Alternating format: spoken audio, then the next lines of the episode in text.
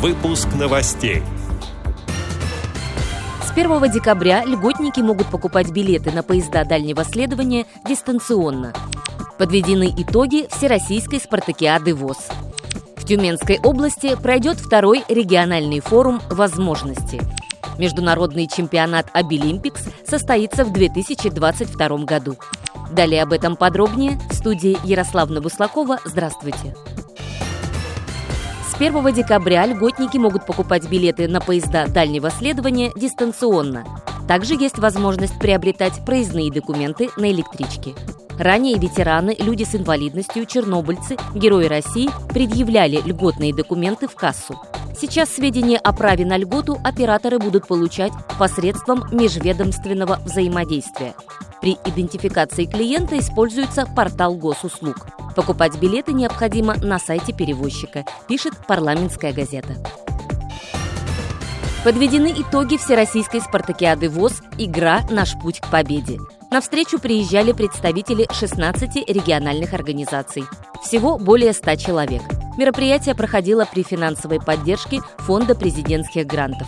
В соревнованиях по волейболу первое место завоевала команда Москвы. Жительница столицы Марина Галузова и представитель Челябинска Игорь Сафонов стали лучшими на турнире по настольному теннису. В дартсе отличились Татьяна Савастьянова из Москвы и восовец Подмосковья Артем Мацнев. В Тюменской области пройдет второй региональный форум «Возможности». Мероприятие приурочено к Международному дню инвалидов.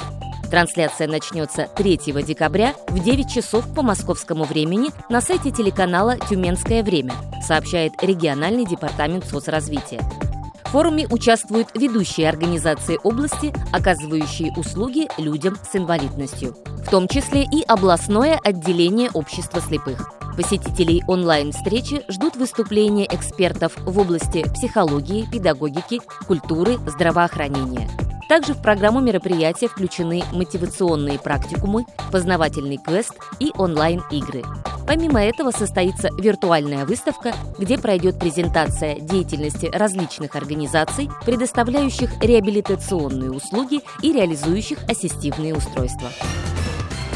Международный чемпионат «Обилимпикс» состоится в 2022 году. Изначально состязание профессионального мастерства среди людей с инвалидностью планировалось провести годом раньше, но из-за пандемии мероприятия перенесли. Об этом сообщил первый замминистра просвещения Дмитрий Глушко. Обилимпикс пройдет в Москве. Столица готовится принять представителей из более чем 30 стран, передает ТАСС. Эти и другие новости вы можете найти на сайте Радио ВОЗ. Мы будем рады рассказать о событиях в вашем регионе. Пишите нам по адресу новости собака ру. Всего доброго и до встречи!